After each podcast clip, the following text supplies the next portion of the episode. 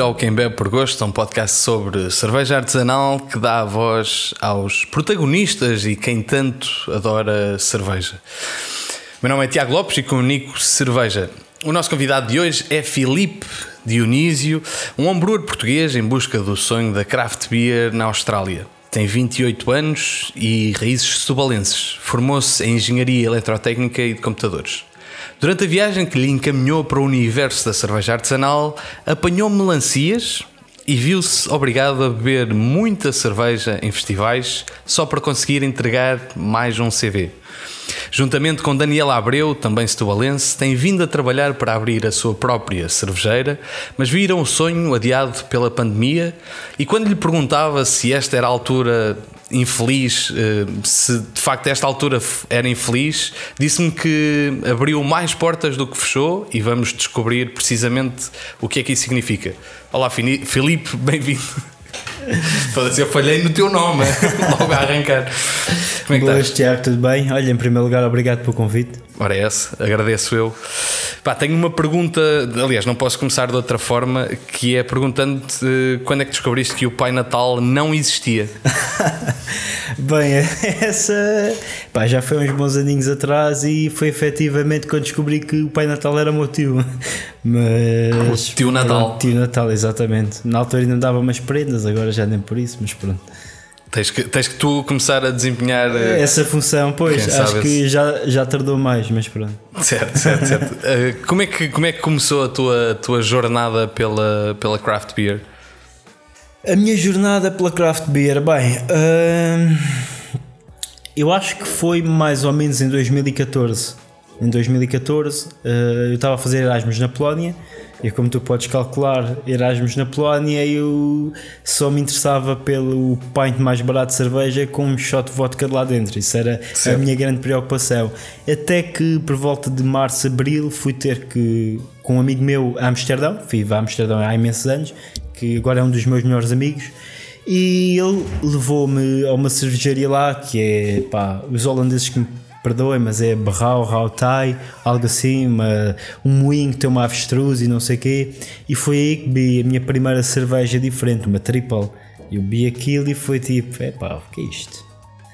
Isto não é o que eu estou habituado a beber. Pronto, e a partir daí ele começou a dar-me a, dar a beber cervejas diferentes e coisas completamente diferentes e stouts fumadas e porters e umas, umas IPAs, umas IPAs completamente diferentes do que eu estava habituado e eu comecei tipo, epá, o que é isto? Há mais. Há mais além de, daquele pint com um shot de vodka lá dentro. Certo. E acho que foi a partir daí. E depois, entretanto, eh, segundo, segundo que sei, eh, tiveste uma, uma viagem que te marcou especialmente. Exato. Isso, pronto começou tudo em 2014 e eu aí ganhei outra sensibilidade, mas não, não me entreguei muito à craft. Mas pronto, ganhei outra sensibilidade. Mas em 2018, se não me engano, em fevereiro, pronto, eu e esse meu amigo fomos para a Islândia. Fizemos uma road trip durante, todo, durante o inverno e na altura, na Islândia, a, a, a cena a, da craft beer lá já era se calhar bem mais evoluída do que era em Portugal ok? E pronto, nós fomos no inverno, foi uma road trip, na, numa, não foi meio de uma caravana, numa carrinha, não sei o quê, e apanhámos as tempestades de, de neve todas. Que na Islândia, imagino Exato, que. em fevereiro. E o que é que isso significa? Significa que havia alturas em que íamos ficar dois ou três dias no mesmo sítio. Pronto, como nós já sabíamos que. Que boa oportunidade. Exatamente. Que a tempestade ia acontecer no dia a seguir, vamos à Bottle Shop primeiro. Bem, chegávamos lá para uma oferta gigante e nós, bem, se calhar eh, vamos ter que provar uma de cada. Cada um. Certo. Até o episódio muito giro, que foi uma das piores tempestades que tivemos. Ficamos para aí 3 dias no mesmo sítio. Vamos à Bottle Shop, um carregamento gigante, tudo o que havia de craft beer. Chegamos à caixa e a senhora olha para nós, olha para a nossa carrinha lá fora super preocupada. Vocês sabiam que vem uma tempestade gigante, pá, vocês de certeza que estão bem, não sei o quê, não sei o que mais. E nós, é pá, pois. Se calhar vamos mais duas. Não, e ela depois olha para o nosso carregamento de cerveja e é assim. You'll be fine. Você, be fine. certo. É, é, das poucas vezes em que uma, uma crise meteorológica é um bom sinal. É um não é? bom sinal. E também foi nessa viagem que esse meu amigo me convenceu a instalar o Untapped. Ele na altura tinha pai 90 cervejas no check-in, pai, 90 cervejas. E eu, eu nunca ia ter 90 cervejas. Atualmente eu quase nas mil, mas é tranquilo. Claro, pois, é, é, nós olhamos sempre para o, para o Antap. Eu atualmente não uso, mas, mas reconheço que um gajo quando olha, quando vê tipo outras pessoas, é tipo, pá, como é que é possível aquela pessoa já provou 150 cervejas diferentes e depois eh, chegamos lá e percebemos que. Pois eu num ano consegui provar 800. Certo. Acho que foi. Tudo pelo bem da ciência, Tudo não é? pelo bem da ciência. Claro. Uh, e depois uh, tu foste viver para Munique, Exato. onde imagino que tiveste acesso a um, a um tipo de cerveja mais, mais clássico. Mais clássico. Bem, eu estava a trabalhar, na altura trabalhava como engenheiro de automação, uh, programava linhas de produção, automóvel, e estava num projeto na BMW, então tive quase um ano a viver em Munique. E claro, era toda aquela cultura de, das, das helas, aquelas lagers extraordinárias que eu hoje em dia arrependo-me de cada uma que não bebi. Certo. Que às vezes vou aí a diferentes sítios, é pá, não tem uma, uma lager alemã, não sei o quê, é pá, ninguém quer saber disso, é pá, ninguém quer saber disso, mas eu quero, mas tenho tantas saudades de beber uma e não sei o quê, tudo o que era Doppelbock, vai subir.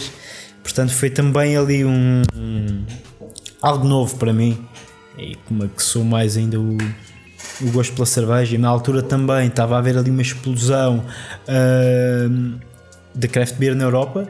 E na altura, na Alemanha, eu descobri na altura, lembro-me que descobri uma, uma bottle shop na, em Munique e o dono disse-me: pá, tenho aqui umas cervejas uh, diferentes, completamente fora do comum. E eram os primeiros lotes da Frau Gruber. Okay. De Frau Gruber, não sei se conheces. Já ouvi falar. Provavelmente foi a primeira New England que eu bebi. E que na altura foi, mas parece um sumo de pêssego de laranja ou whatever. Pá, e foi aí, e também foi aí que se calhar a coisa se começou a. Pronto, começou a expandir-se mais e uh, fiquei assim mais. É pá, isto se antigamente me espantava com uma triple, isto então parece um sumo de laranja, isto é o quê? Certo. E então, pronto. Esta, esta cultura, tem que, tem que, referir, uh, esta cultura de cerveja clássica e, nomeadamente, a Raiz Gabote, que nunca sei e nunca hei de saber como é que se diz uh, propriamente, uh, é precisamente o oposto desta cerveja que nós estamos a beber, que é produzida pelo, pelo Brett Hotel, é uma, um grupo de, de homebrewers que fazem cervejas mais experimentais. Neste caso, estamos a ver uma uma wheat wine com golden grams. Vai, está ótima. De facto, uh, estranho, uh, curioso, mas, mas sem dúvida interessante. E essencialmente o que procuram é, é explorar estilos e cervejas de certa forma impossíveis, uh, mas que podem ser interessantes para a ciência e, e, de facto é um bom exemplar. e tenho que agradecer pelas, pelas cervejas e, e pelo que de alguma forma tem feito pela, pela cultura do homebrew em Portugal e que pode ser visto em bretotel.com. Espero eu que não esteja errado no, no endereço. Entretanto, um, no que toca a homebrew, ou seja, de passar a consumidor de cervejas alheias para consumidor da tua própria cerveja, o que é que aconteceu e como é que isto aconteceu? Bem, em primeiro lugar. Uh a minha introdução à cerveja começou com esse meu amigo e tal. E ele na altura adicionou-me a um grupo uh, do WhatsApp que tinha com alguns amigos de Setúbal. Ele vive em Amsterdão, mas um grupo de cerveja que tinha só com amigos de Setúbal. E nesse grupo estava o Daniel Abreu, essa certo. personagem. E na altura ele ficou, epá, entrou aqui um puto novo que eu não conheço de lado nenhum, ah, mas este puto está sempre a fazer perguntas e a meter aqui cervejas novas e não sei o quê. Pá, ele, isto sou eu a supor que a cabeça dele estava a funcionar assim. Deixa-me lá começar a meter conversa com ele. Ele começou a falar comigo e não sei o quê, não sei o que mais, é pá, e não sei o quê, e tens que vir aqui um dia uh, ter comigo e vamos a Lisboa beber umas cervejas e não sei o quê, não sei o que mais. É pá, e começámos ali a desenvolver o tema da cerveja e eu na altura perguntei-lhe, olha, oh Daniel, eu gostava mesmo era de começar a ler uns livros sobre, sobre cerveja, meu. Um, e ele, é pá, já, eu posso ajudar com isso e deu-me Epá, agora esquece-me o livro do, do John Palmer, o uh, How to Brew. How to Brew. Deu-me o link, eu encomendei, acho que até veio da Suvina na altura, acho que era a Suvina que sim, vendia sim, esses sim. livros, exatamente. Yeah. O How to Brew, epá, eu, epá, estou contente na altura. E na altura eu já tinha planeado uma nova jornada para a minha vida e então pensei, bem, isto vai ser o livro perfeito para ler durante, durante essa, essa jornada, mas ainda nem fazia ideia que ia começar a fazer cerveja em casa, atenção. Isto foi só abrir-se ali e epá, isto deve ser um processo brutal. E se eu gosto tanto de beber, se calhar até vou gostar, como gosto de cozinhar, se calhar até vou gostar de, de fazer. E pronto, a conversa daí evoluiu, eu já sabia que o Daniel fazia e, e pronto, começou um bocado aí. E depois, eh, de alguma forma, tu estavas na Austrália. Não, não, eu, calma, primeiro foi. Eu despedi-me, estava a trabalhar, em que despedi-me, achei que Certo, ok. já estava farto de trabalhar e queria aproveitar um bocadinho a vida. E fui viajar e não sei o quê. E quando despedi, pá, aí uma semana, um fim de semana antes, dois fins de semana antes de me ir embora, fui, fui ter com o Daniel. Foi aí que tudo começou. Viemos a dois corvos, bebemos cervejas, depois fomos à Flor de Lúpulo e foi ali que, epá, aí é que foi mesmo tipo, uau, que, é que está, que é que está aqui a acontecer? Onde é que eu andei este tempo todo? E foi aí que num dia conseguimos, isto parece ridículo, mas conseguimos cimentar ali uma amizade, um laço, pá, uma amizade mesmo brutal. E foi aí que eu disse: bem, epá, realmente, se calhar eu quero mesmo é começar a fazer cerveja em casa. E pronto, andei a viajar um, durante uns meses, a ler o livro e pensar, bem, assim que arranjar a minha próxima casa, assim que assentar, vou começar a fazer cerveja. E foi isso que aconteceu. Assim que, arranjei uma casa em Melbourne, comecei logo a montar o setup todo. É, é o que, é, o que, é o que se espera hum, e de facto foi, foi um caminho que te levou a, a imaginar que há mais do que, do que o homebrew especificamente e que, hum, e que, que querias eh, de facto pensar e, é, o que, é o que imagino que estão a fazer neste momento num projeto hum, num projeto a sério deixar de, de produzir só cerveja para vocês e, e passar a, a chegar a mais pessoas. Como é que isto acontece Isto acontece na Austrália. Pronto, eu estava na Austrália, eh, montei o meu setup, setup todo com um grandfather, consegui arranjar uma casa em que os, meu, os meus housemates eram uns chatos do caraças, mas eu aguentei ali quase um ano só porque tinha a garagem só para mim. Então a minha garagem tinha epá, duas arcas congeladoras, os grandfathers, tudo e não sei o quê. Pronto, eu comecei, entre sempre um tipo de cervejas, comecei a fazer homebrew e não sei o quê, sempre no WhatsApp com o Abreu a perguntar-lhe coisas, a chateá-lo. Ele até escreveu a minha primeira receita, uma Double IPA, e pronto, e pá, é- são 12 horas de diferença. A minha sorte é que na altura eu tinha acabado de ter as gêmeas, que ele tem duas gêmeas pequeninas, ah, as minhas sobrinhas, portanto, essa do Pai Natal se calhar vai acontecer. mais, mais cedo do que, do que imaginas ser. E, e então eu tinha a sorte que às vezes acordava às 5 da manhã para dar o biberão e respondia-me: pá, pois agora é a altura de fazer o cold crash, olha, de fazer o dry hop. E então aprendi muito com ele em, em paralelo e. Até que houve um dia que ele disse: é pá, Filipe, realmente, pá, tu és um gajo que lê montes de livros e montes de. pá, deixa de lá a Austrália, meu. Vem, mas é para Portugal fazer cerveja comigo e vamos abrir, porque ele andava a sonhar com isto há muito tempo. E até que um dia estava assim já um bocado tocado e disse: é pá, pois é, vou-me despedir e vou voltar para Portugal para, para começar isso contigo. Isso foi há quanto tempo? Isso foi se calhar a meio do ano passado, Ok. E tu vieste para Portugal em, em março. em março, foi em plena pandemia. Eu cheguei, passado duas semanas, foi no dia 18. Tu chegaste e, e espetaram-te logo uma zaragatua no nariz. Exatamente. Mas foi, mesmo. Quase, foi quase, foi quase. Eu cheguei dia 4. hum, tive duas semanas aí, já a tratar de coisas de burocracias para, para este projeto. Dia 18 fiquei em casa, dia 19 fiz anos e a partir daí foram meses e meses e meses. Só saí de casa para ir à casa do Abreu fazer uns, uns ombros.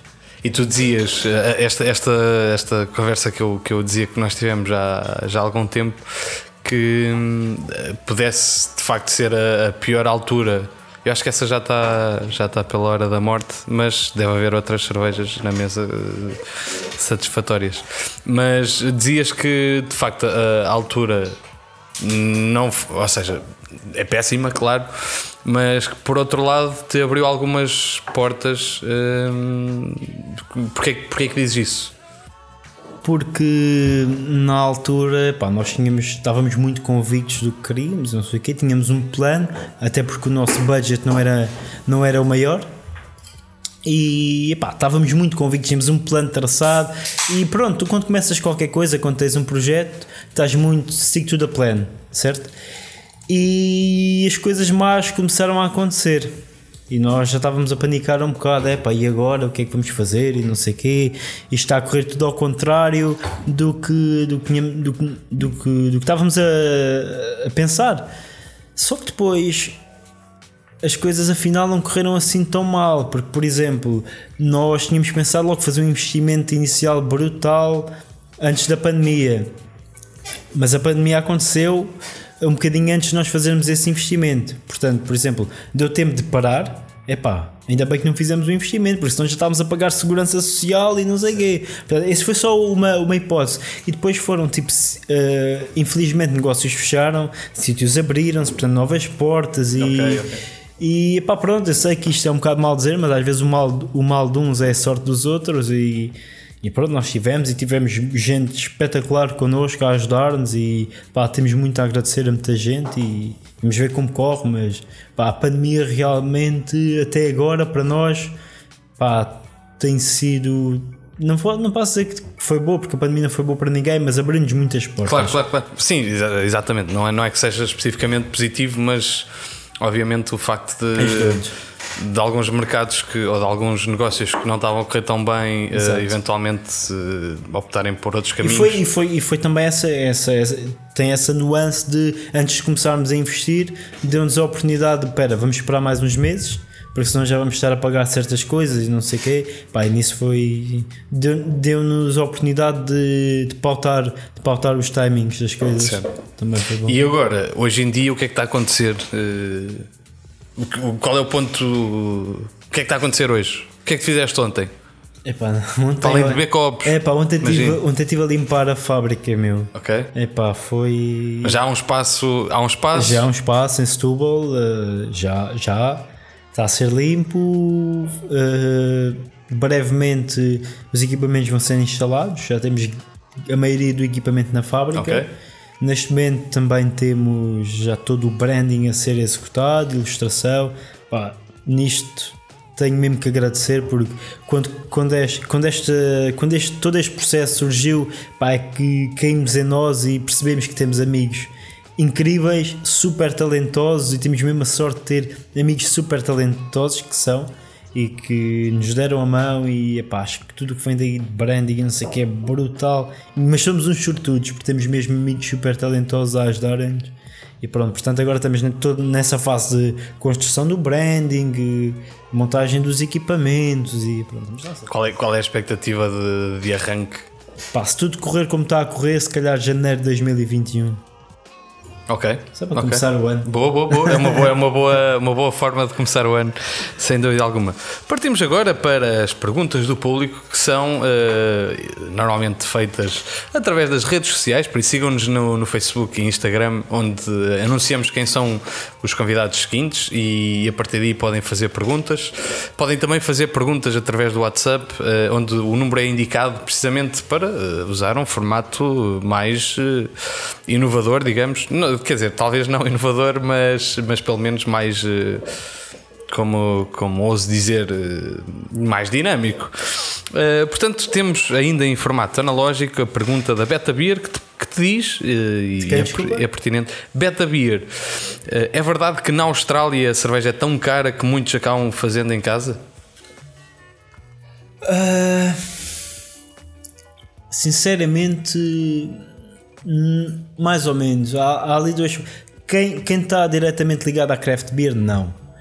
Quem está diretamente ligado à craft beer faz cerveja em casa porque uh, gosta do processo e é apaixonado pelo processo, mas todos os homebrews que eu conhecia tinham o frigorífico repleto de latas e de garrafas e tudo que, tudo que saía no mercado eles compravam.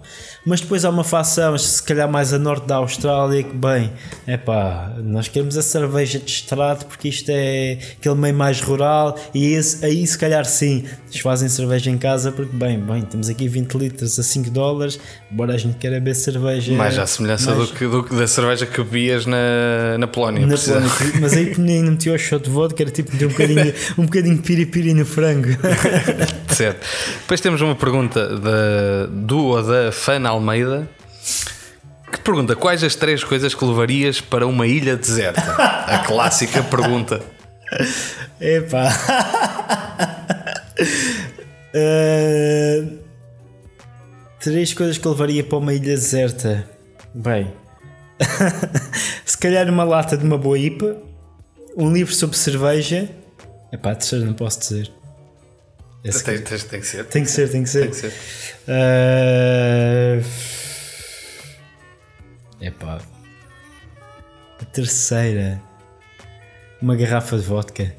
O que, é que, o que é que viste de diferente no, no mercado australiano, que é um mercado já bastante maduro comparativamente com o mercado português? O, o mercado australiano. Pá, sinceramente, a Austrália, se calhar há 5 anos atrás, estava no mesmo ponto em que Portugal está hoje em dia. Portanto, aquilo foi tipo uma evolução mesmo exponencial. O que é que eu vi no mercado australiano? Aliás, deixa-me deixa interromper-te, que vai precisamente na, de encontrar à, à, à pergunta que, que, tu vais responder, talvez, e que talvez adicione aqui um, um novo layer. Filipe, em primeiro lugar, votos muito sucesso, correu tudo muito bem no teu novo projeto. Espero ter por aí belas cervejas para provar. Em segundo, bem, o que é que te fez mudar para Portugal, eh, saindo do mercado de mais de 200 milhões de, de euros, eh, valor na Austrália, para um tão pequenino e ainda tão novo como o nosso? Boa sorte, felicidades. Uma pergunta do Ricardo Souza da, da Lovecraft, que acho que vai de encontro ao esta pergunta e eventualmente à tua É resposta. Uma boa pergunta. Às vezes eu acordo e não me pergunto. ainda pergunto isso a mim próprio. Uh, o que é que me fez mudar? Primeiro vou, vou, vou explicar um bocado o que é que era o mercado australiano. O mercado australiano, primeiro toda a gente sabe que a economia australiana é uma, uma economia muito mais forte. E os australianos têm uma coisa muito diferente de toda, todo o resto. Os australianos ganham bem, mas não têm medo de gastar. Gastam são gastadores e aproveitam e não sei o quê. O mercado da craft é assim: alguém lança uma, sei lá, uma triple IPA double, double dry hopped com 10 lúpulos diferentes. Bem, isso esgota num fim de semana. Uh, especialmente em Melbourne, naquela zona de Melbourne, Sydney, esgota naquele fim de semana. Enquanto aqui em Portugal vão comprar uma lata, lá há, há efetivamente sujeitos que compram uma caixa de 24 ou uma caixa de 16. Pois que isso é um fenómeno que, É um fenómeno. que, que existe, É um fenómeno. não só, talvez não só na, na Austrália, mas noutros países em que o, o mercado craft é já muito mais Os Estados, maduro. Unidos, os Estados Unidos. Exatamente. nesse- não sei se é uma, uma, uma coisa boa, mas por exemplo, tenho uns grandes amigos que são uma inspiração, são uma das minhas grandes inspiração, inspirações, que é a Range em Brisbane. E pá, eles fizeram o terceiro aniversário, acho que foi o terceiro, sim, ah, durante a pandemia. E com a devida distância de segurança, foi uma fila de 200, 300 metros e escutaram as cervejas que tinham para vender ao público. E as online também. E hum, os australianos são um bocadinho como como, os americanos são. Eles gostam de fidelizar-se nas coisas. São bons clientes, são leais, são. E gostam. Epá, a- a- como é que eu ia dizer? A ga- a gastronomia, por exemplo, a gastronomia australiana não é uma gastronomia forte. Não chegas à Austrália e pá, deixa-me ir lá comer um, um prato típico australiano, porque isso não é nada. Não, Certo. porque não existe. Não há- porque é um país recente, atenção. Mas tens uma, uma gastronomia muito variada de diversos pontos, especialmente no Viet- eh, Vietnã, por causa da guerra, que houve uma grande imigração para a Austrália, tudo o que é Ásia, Itália, Grécia, Pá, existe uma cultura muito diversificada e os australianos têm um palato incrível. Eles sabem, embora não tenham uma, uma cultura gastronómica forte, eles têm um palato muito bom, muito desenvolvido Como e porquê? por causa da imigração, porque é um país de imigrantes, ok? E no- na cerveja, eles estão sempre prontos a provar coisas novas e gostam. E se alguém, epá, é incrível, eu, eu assim, epá, esta semana vou poupar dinheiro para comprar não sei o quê, ou mesmo só vou poupar dinheiro porque a gastar muito dinheiro. Ok, chegava à sexta-feira, tinha um não sei o quê lançar uma Double IPA, tinha outro a lançar uma Sour com, com asas de morcego e bochechas de bebê. Epá, fogo. É pá, olha, pelo menos essas duas têm que comprar, mas depois vinha sempre um terceiro que lançava não sei o quê e andava sempre nesta vida, porque embora haja muitas breweries, e, pá, a Austrália tem uma concentração de, de cervejeiras gigante, existe sempre essa coisa da novidade e não sei o quê, e aquele, pronto, aquele nicho e pá, muita informação, muitas redes sociais e quem está na craft, que é muita gente atualmente. E acho que isso também se deve muito àquela, àquele interesse por novos sabores, não sei o que existe na Austrália. Embora não haja uma cultura muito grande de, de gastronomia, existe uma, uma aptidão para absorver novos sabores. E, e álcool, absorver E álcool, álcool, e também. álcool, e álcool. Não, mas é, é curioso porque lá está, tipo, eu acho que em Portugal pá, eh, nós importamos muita cultura, eu acho que mais que nada americana e aspiracional de, do que acontece nos, nos Estados Unidos e queremos de certa forma replicar o que acontece em Portugal. E é, é comum tu ouvires histórias da- das filas eh, longas e intermináveis em que a malta vai lá comprar um 24-pack Que não, não tem de ser uma coisa positiva, por sinal. Claro, claro, claro, claro, de acordo, mas por, um lado, por outro lado, a nível de negócio, eh, potencia fazer alguns lançamentos. Claro, claro. Eu acho que eu, eu recordo-me de, de ouvir há muito pouco tempo alguém da indústria brasileira a dizer, a falar disso como um. Absolutamente como um ponto negativo, a procura de, de novidades e depois o toda, toda, ou seja, não havia um ponto positivo. Numa, Ok. Claro que há, Eu por acaso há, bocado- há pouco tempo tive uma conversa dessas com o Zé da Sadina e ele dizia que ah, quando eu estava no Brasil havia lá uma, uma cervejeira em Curitiba, pá, ele tinha lá uns fermentadores cá fora, tipo como as adegas têm com o vinho cá fora, é pá, ele fazia ali uma sexta-feira de growlers e não sei o quê. É pá, aquilo eram filas de 200 metros, tudo com uma garrafa. Alguns até diziam quase o, o garrafão do detergente já lavado e não sei o quê. É pá, e chegavam, abasteciam, não sei o quê, e depois entretinham-se na conversa com os amigos cá fora e quando davam por eles estavam outra vez na fila para, para encher. É pá, isso não tem que ser necessariamente mau, mas também mas era boa ser... cerveja nesse caso, não? É pá, não sei, não estava lá. Certo, Pergunta, certo. tens, isso tens perguntado ao Zé. É porque eu, eu acho que essa, essa cultura, eu acho que por um lado, eu- eu- é, é curioso no, no Brasil, eu ouço, é, é, no Brasil fala-se muito de, dos- das, das coisas menos positivas de uma forma muito aberta. E a, a questão do epá, tu fazeres uma cerveja nova porque tens que vender e, e fazeres a mesma cerveja com. chegar ao cúmulo de pá, fazes uma cerveja com Citra, Mosaic e Centennial. E depois fazes uma cerveja com Centennial, Mosaic e Citra. Ok. E metes outro nome porque tem que ser, eh, sei lá, epá, Cloudwater epá, é um exemplo disso por um lado e por outro lado não. Pode ser injusto classificar assim, mas que tens sempre novidades e que vive absolutamente das novidades. Exatamente. E, e- e- e há uma vertente muito, por um lado, positiva em que tens variedade, mas Claro. por outro lado pode ser negativa.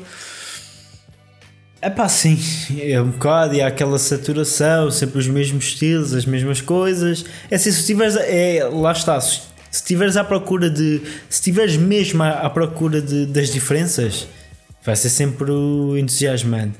Pá, se estás só à procura de uma cerveja nova, se calhar eh, aquilo vai saber ao mesmo.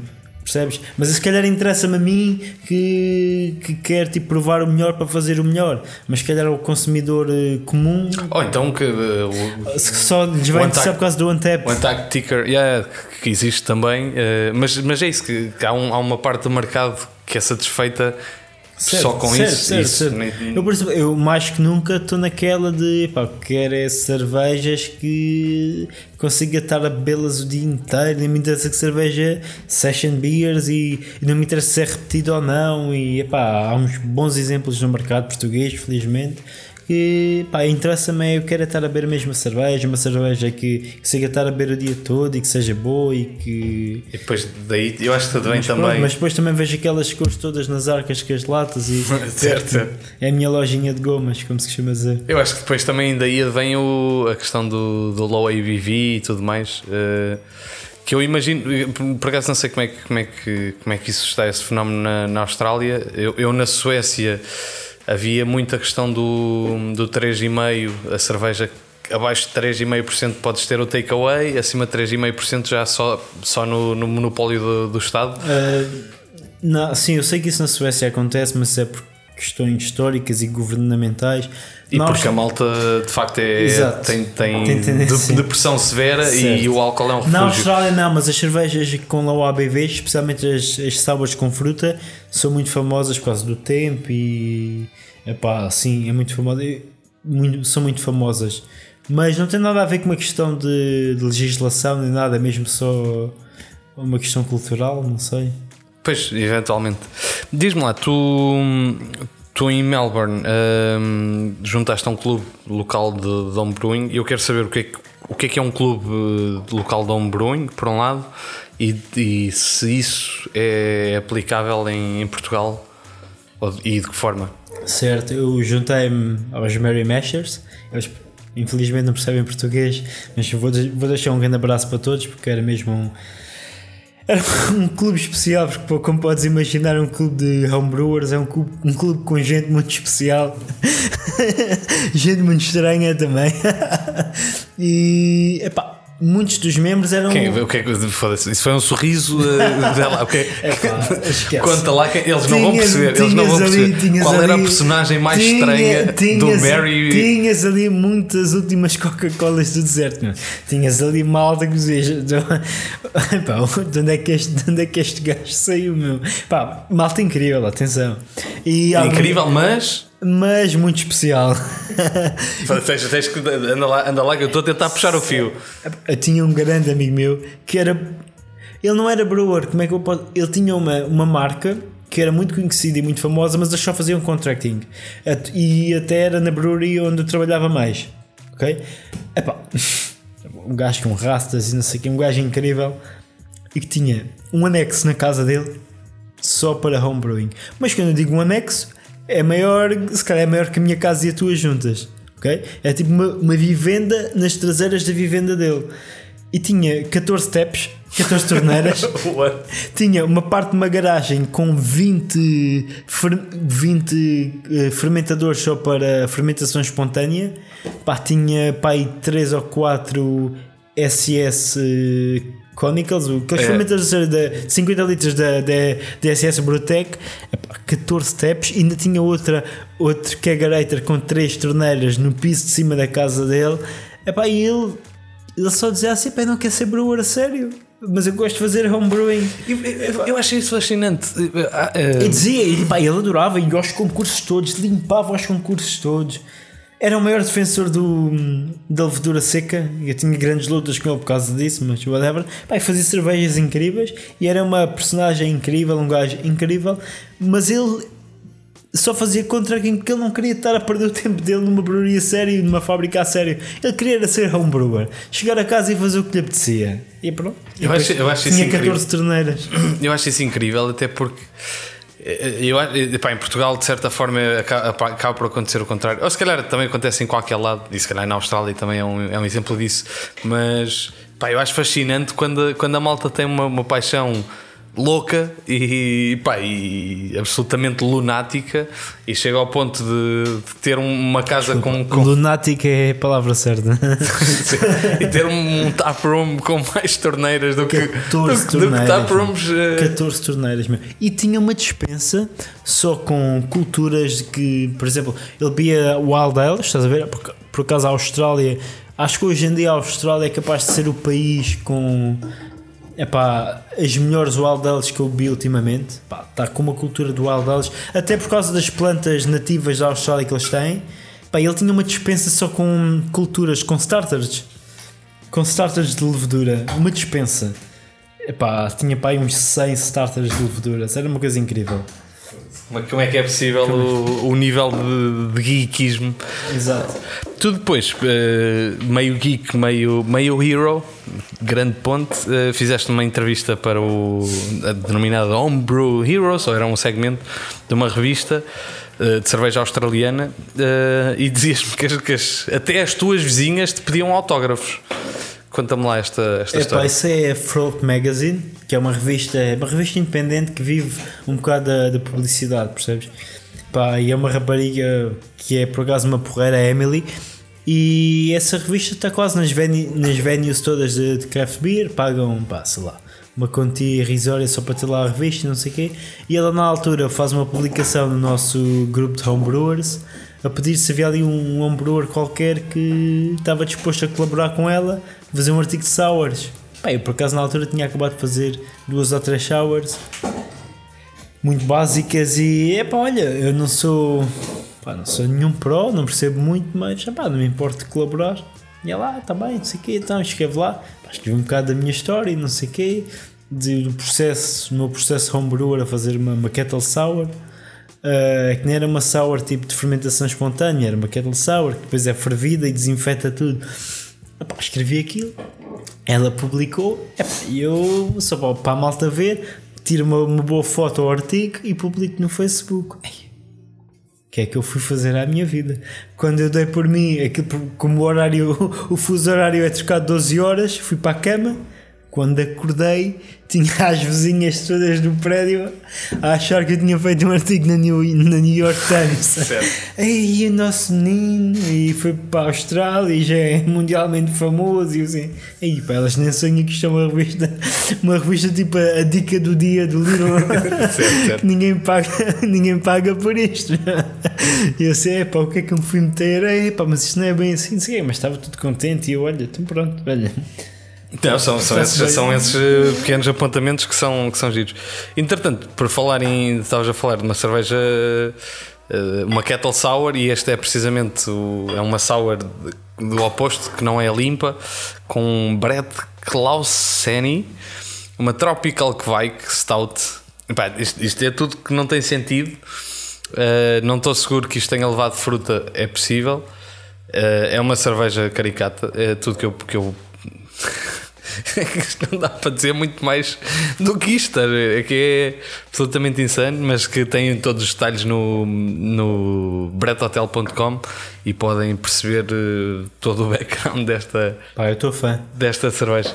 Pá, há, para além de, hum, por um lado, provar experiências uh, absolutamente insanas uh, e prazerosas alimentou o meu, o meu desconhecimento e agora conhecimento da arte da sabragem ao machado, eh, que é o que, que, é o que estas garrafas me têm eh, bons cheirões de, de sabragem com utensílios eh, não ideais, mas não vamos falar disso agora. Ehm, tu trabalhas na Austrália, ou, trabalhas, agora não trabalhas, na Austrália trabalhavas com uma, uma empresa de mobile canning, de, de enlatamento uh, nómada, uh, não, sei, não sei se é, se é a tradução não, não, ideal. Perfeito, é perfeito. Uh, o, que é, o que é que tu, qual era o teu papel e de que forma é que isto contribuiu para o teu conhecimento okay. de cervejeiro? Pronto, o meu papel, basicamente, a empresa era eu e os meus dois chefes, os meus dois patrões. Geralmente trabalhava mais com um deles, com o outro tinha outro trabalho, só aparecia quando era preciso. E pronto, nós todos os dias íamos para uma cervejeira diferente uh, enlatar cerveja. O que é que isso contribuiu para o meu crescimento enquanto cervejeiro e enquanto consumidor de cerveja? Eu todos os dias tinha a oportunidade de estar numa uma fábrica diferente. Todos os dias tinha a oportunidade de falar com um cervejeiro diferente. E tinha a oportunidade de provar cerveja diretamente do tanque. O que é que isso quer dizer? Eu tenho uma. Pá, às vezes as pessoas ficam um bocado chateadas comigo, mas eu tenho uma sensibilidade muito grande à oxidação. E se a cerveja está um, é um bocadinho velha, se já oxidou um bocadinho na garrafa, eu tenho uma sensibilidade muito grande a isso. Epá, e não é, não é que eu queira mesmo ter essa sensibilidade, mas o facto de ter passado um ano a beber, porque assim nós enlatávamos a cerveja, as cervejas andavam ali a passar na convoia, claro que eu tirava uma para ver se a carbonatação estava o, boa. O chamado controle de qualidade. Exato, mas, é era, mas, era, não, mesmo, mas, mas era mesmo, era mesmo, porque a carbonatação podia estar mais ou menos e nós tínhamos que provar e até chamávamos sempre o e então eu estava habituado a beber cerveja diretamente do tanque, portanto eu estava a beber a cerveja como na pior das hipóteses, ela estava demasiado verde, mas nunca certo. estava demasiado velha. Certo, certo. Ok? Portanto, se a cerveja vier para mim demasiado verde, eu consigo dizer, pá, precisa de mais duas semanas. Mas se vier demasiado, um bocadinho já mais velha, para mim já é.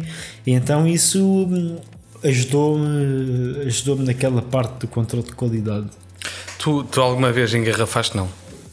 Uh, engarrafei. Como, imagino que no homebrew. Como homebrew, mesmo assim, eu tinha, tentava manter tudo no, nos kegs, nos barris. A minha, a minha pergunta é mais, talvez, técnica e tu talvez consigas responder a isso, que é as, as, as vantagens da, da lata. É, é, fácil gostar de uma lata pelo, pelo aspecto visual, porque normalmente estão associadas a, a cervejas pá, não diria cool, mas pode ter esse. Pode, pode ter, mas tens as cervejas as, normalmente IPAs, ou normalmente não tens Imperial Stouts, embora exista algumas, Existe. eh, mas normalmente tens associada à, à frescura do, e ao Bem, lúpulo e às cervejas lupuladas. Quais são as vantagens que isso possa, possa ter especificamente? Primeiro que tudo, a lata é infini- infinitamente reciclável. Isso para mim é muito importante. Numa altura em que se fala muito de- do futuro do planeta e blá blá blá, há quem venha com a história de que o alumínio, a pegada ecológica do. Não é da recolha, da. Da colheita, não é da colheita, do, da, da, reciclagem. extração do alumínio Certo, seja certo, maior do que da extração do vidro, a pegada ecológica da reciclagem do alumínio é bem menor do que a pegada ecológica da, da reciclagem do vidro. Depois é a lata, na minha opinião, se bem que isto não, é, não há uma coerência, eh, relativamente à, à permeabilidade do oxigênio, a lata oferece uma maior permeabilidade ao oxigênio. E, pá, e para quem não sabe, o oxigênio é o maior inimigo da cerveja. Mesmo nas Imperial Stouts não sei o quê, oxidação é tudo o que, não, o que não queremos.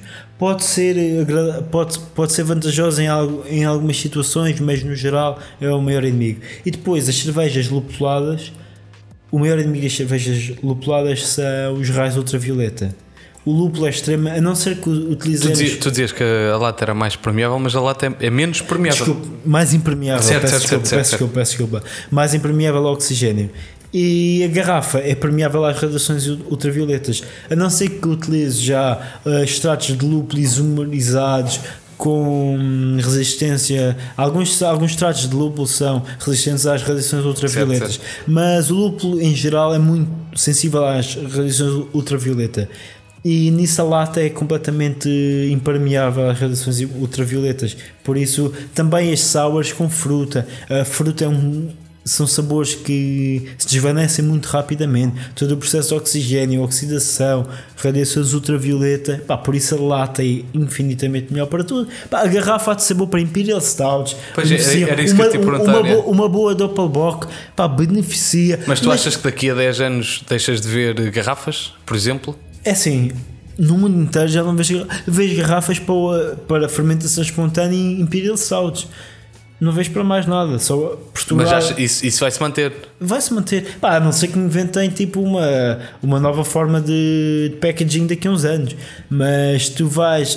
Pronto, eu só posso guiar pela Austrália. Tu não vês, pá, vês garrafas para uma ou duas coisas.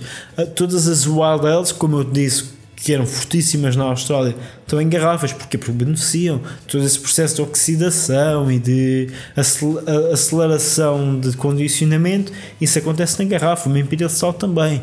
Há quem diga que a lata dá aqueles sabores metálicos. Epá, isso é bullshit. Isso não, não acontece. Claro, claro, se me claro. Sim, sim, perguntarem Se, se calhar ela envelhece um bocadinho melhor na garrafa, provavelmente sim, mas ela não envelhece mal de uma lata, atenção. E seja aquela, aquela malta que quer fazer ali da, da lata um bicho papão, não existe. Mas é pá, em termos de frescuras, cerveja, cervejas lupuladas, é pá, lata é Tinis are king, como eles dizem na Austrália. Canis King. Foi isso que disseste, não foi? Não, Tinis. Eles, eles gostam de. Eles gostam eles É go- tin que eles dizem? Não, eles dizem Tinis. Porque os australianos gostam de dar o diminutivo para tudo. Ok, mas de tin. Tin, Tinis, yeah. Mas eh, em vez de dizer scan, Eles dizem Tinis. Ok, ok. Tinis, mate. pronto, nice. Ahm, Pergunta-te, o Bruno Venâncio: bebeste muita cerveja pela torneira na Austrália? É pá, quando tinha os copos todos a lavar, bi. Isto tem- eu, eu sinto que, tem- que há uma base não verídica sei. daqui. Eh, depois pergunta-te o Gil Batista: porque é que os Wombats fazem merda ao quadrado? Epá. E eu confesso que fui verificar e é possível que eu tenha uma resposta lógica para isto, mas quero ouvir primeiro a tua Se resposta. calhar porque comem os, os resíduos do grão, não sei. Faço ideia, meus wombats não é, não é toda a minha. A minha Mas sabes que eles, sabes que eles, com- que eles eh, cagam ao quadrado. Não sabia. Eles, eles, é a única linha. eh, eh, Foda-se. Olha, agora, momento. É pá, momento por favor, pá. momento eu, educativo. eu até percebo de cangurus e de wallabies, mas de wombats, pá, por favor, até me vou por direito na cadeira. Wombat, também conhecido como Wombat em português, é o mamífero australiano que faz cocó, a chamada fez, ao quadrado. O que isto significa é literalmente cubinhos de cocó. O chamado cubinho de merda, como quiserem chamar, hum, e de facto isso acontece. Assumo que verifiquei estes factos assumo também que não me recordo uh, do real motivo, mas não sei se estava relacionado com, com, com o espaço de, de serem. Pá, já não me recordo. Não sei, mas para mim, grande é, merda. para mim é uma novidade, uma grande merda. Grande merda. É merda ao quadrado. É, merda ao quadrado. Eu poderia me recordar e ter feito um brilharete, mas não. Um, o elefante da sala.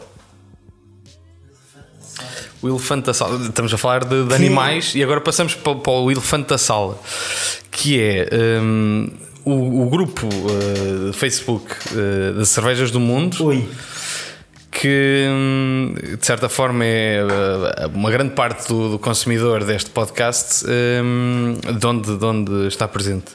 E eu recordo-me de, de, verificar algumas, algumas, algumas interações tuas e em algum momento Filipe Dionísio saiu. Queria perceber o porquê. O porquê? O que, o que aconteceu? Pá, eu não sou uma pessoa fácil. Tenho ali uns OCDs, mas. Mas o que é que aconteceu? Primeiro, primeiro, primeiro vamos aos factos. O que é que aconteceu? O que é que, o que, é que aconteceu? Eu sou, é assim, eu sou muito crítico de tudo. Certo? Ok? Se é uma cerveja, eu não, não, não consigo dizer que é bom, porque, por exemplo, vamos de volta aos Antebes que. Não, mas espera aí, espera aí. Primeiro fazemos o setup. O que aconteceu? O que aconteceu o, é que qual eu, foi o post? Eu vi uma lata nacional. Okay. Uma cerveja lata que estava a ser vendida no supermercado ok? O que, é que, o que é que para mim é o supermercado? O supermercado é o rosto de, de cerveja artesanal.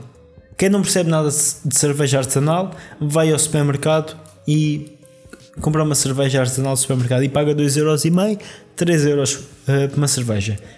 Eu reconheço que é muito difícil ter atualmente, por exemplo, na Austrália, Nova Zelândia, blá blá blá, tu vais, chegas aos supermercados numa aldeia e tens um corredor só de frio para a cerveja. Pá, por favor, especialmente na Nova Zelândia, que é uma, uma ilhazinha com cultura de vinho, com cultura de cerveja e corredores só de frio. E a cerveja mantém-se naquele estado que tem que se manter. O que é que aconteceu? O que é que acontece em Portugal? As marcas metem cerveja no quente, pá, e que eu do mesmo, pá, louvo mesmo essa atitude porque não é fácil. Nenhuma das minhas cervejas, se estivesse a 25 graus durante um mês, ia saber bem. Pá, impossível. Eu, por melhor que fosse a minha cerveja, não ia acontecer. Mas isso é uma, uma questão de hum, manuseamento da cerveja, ok. Mas eu continuo a achar que os supermercados são o rosto da, da cerveja artesanal portuguesa. Houve uma cerveja em lata, a lata já tem ali, já tem ali uma, uma conotação um bocadinho negativa em Portugal. Houve uma cerveja de lata que eu comprei, bi, não gostei Achei que estava, não estava em condições. E essa cerveja, além de ser a cara da craft beer, da cerveja artesanal em Portugal, também é a cara das latas em Portugal. Eu fiz um post no grupo em que achava que essa cerveja estava mais a denegrir a cultura da craft em Portugal do que estava a ajudar. Para mim é assim, eu sei que não é fácil, pá, ter cervejas em supermercado é muito difícil por causa da maneira como são manuseadas, não sei o quê. Mas a verdade é que cada cerveja que cada cerveja má que chega às mãos no consumidor é um ponto negativo no, no, na cultura craft em Portugal. É assim, quando uma pessoa paga 4 euros por uma cerveja, em Portugal é 4 euros é muito dinheiro. Certo. E quando uma pessoa paga 4 euros por uma cerveja, tem que ser uau, isto é incrível. E quando uma pessoa paga 4 euros por uma cerveja uh, artesanal em Portugal e a cerveja está efetivamente má, a pessoa vai dizer: Bem, isto é que é cerveja artesanal. Pá, deixa-me lá ir para a minha, não vou dizer marca, mas para a minha cerveja comercial, porque isto é péssimo. Claro. Pá, isso a mim chateia-me. E especialmente quando as pessoas vão ali com uma atitude de é pá, e nós somos bada bons e não sei o quê. Pá, eu às vezes sou um bocadinho em em pouca água e epá, eu ali comentários que foram muito negativos para mim e que pessoas em vez de compreenderem o meu ponto de vista estavam-me a atacar porque eu é que era o mal da fita e eu é que não gostava da cerveja e nem compreendia o estilo enquanto a cerveja estava completamente oxidada não tenho qualquer, porque como disse da minha experiência de mobile canning não, até pode ser um estilo novo inventado hoje que oxidação eu sei o que é. Pá, e as pessoas não tiveram tentaram atacar em vez de defender Epá, eu é assim eu não, não tenho que estar não tenho por que estar aqui a uh, estragar mais, a desgastar mais. E pronto, um dia posso voltar. Justo, e, era isso, era isso que eu tinha perguntar. Mas, é mas quando voltava a pôr beer memes com os Simpsons e Family Guy e tipo aquelas coisas engraçadas, certo. está para breve. Certo, muito bem. Muito eu, sou bem. eu sou mau, mas não mordo. certo. Ficamos à espera, uh, ansiosamente. Se calhar depois do, do podcast. Vamos a isso. Por falar nisso, vamos seguimos para, para a nova rubrica desta terceira temporada, a dica do ombro, eh, em que teremos, neste caso, uma, uma dica eh, para os homebrewers um, eh, pelo Filipe Dionésio. E segue o genérico.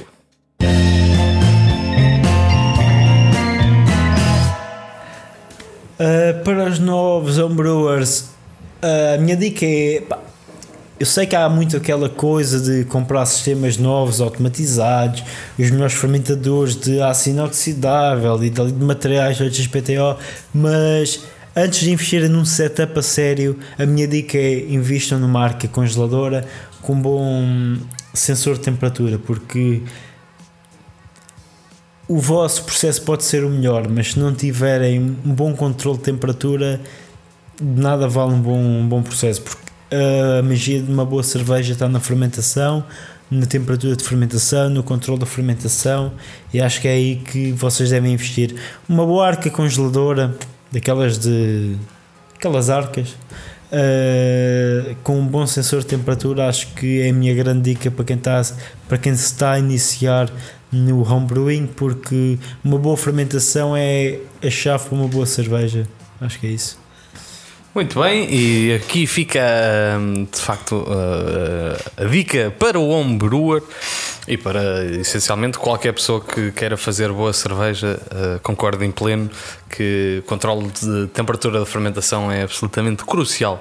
Muito obrigado por, uh, por teres aceito obrigado, o convite, eu. obrigado por esta conversa e termina assim uh, este episódio de Quem Bebe por Gosto, um podcast que dá a voz aos heróis e quem participa neste panorama da cerveja artesanal em Portugal. Uh, um obrigado à Semente, um obrigado ao Brett Hotel pelas cervejas. Não se inscrevam, não se inscrevam, não se inscrevam de subscrever uh, o canal do YouTube. Uh, sigam também o Facebook e Instagram para poderem contribuir com, com os episódios, sabendo quem são os, os próximos convidados e fazendo perguntas. E assim me despeço para até o próximo episódio daqui a 15 dias com uma voz uh, arrastada, como merece uma boa dose de cerveja. Bebam boa cerveja e até à próxima.